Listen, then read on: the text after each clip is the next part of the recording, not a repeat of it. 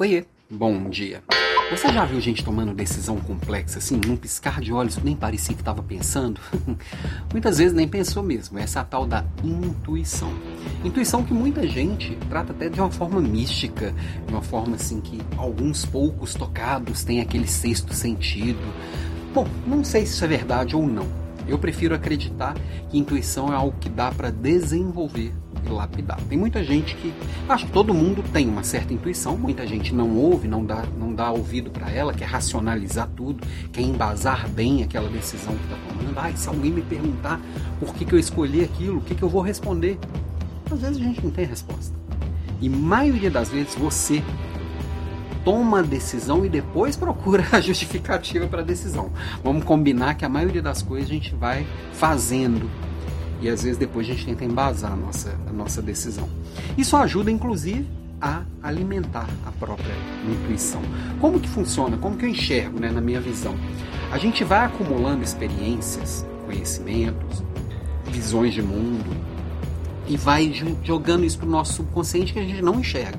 Tá lá, em algum lugar lá. Eu não sou, não sou neurocientista nem psicólogo para entender exatamente como que isso fica lá no, lá no cantinho ali que a gente não enxerga, lá naquele cantinho escuro do armário. Só que a gente vai acumulando isso ao longo da vida. Quando a gente se depara com algo que a gente precisa tomar uma decisão rápida, precisa agir, nosso, nosso cérebro ele acaba tomando essa decisão, ancorando nessas coisas sem a gente nem perceber. E como que eu posso fazer para melhorar a qualidade dessas decisões? Porque isso pode ser uma decisão boa, pode ser uma decisão péssima. e para que eu tenha um dia a dia produtivo e mais leve, não dá para eu parar e ficar pensando, escolhendo e fazendo uma análise detalhada de se eu vou, se eu vou querer chá ou café no, no, no, café de manhã. Eu tenho que escolher de acordo com o que veio, né? E quanto mais coisas vêm, mais eu vou tomando decisões de uma forma mais leve. E quanto mais eu lapido essa minha intuição, melhor vão ser essas decisões, tá?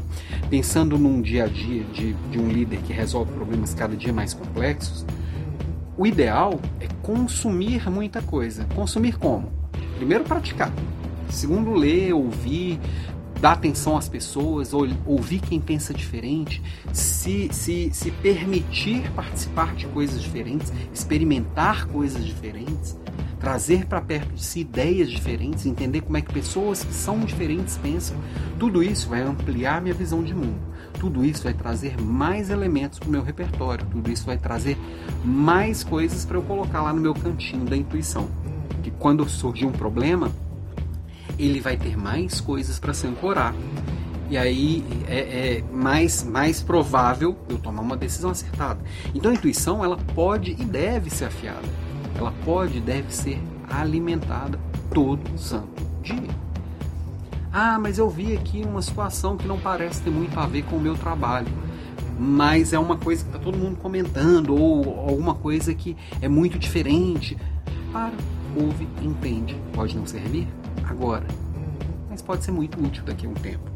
Porque esse tipo de decisão, né, aí tem vários, vários livros que falam disso, tem o Rápido e Devagar, tem o Blink, tudo isso vai alicerçar o seu, o seu dia a dia sendo mais leve. Porque muita coisa você tem que ir fazendo no dia a dia, não dá para parar, montar uma planilha e ver se faz sentido ou não.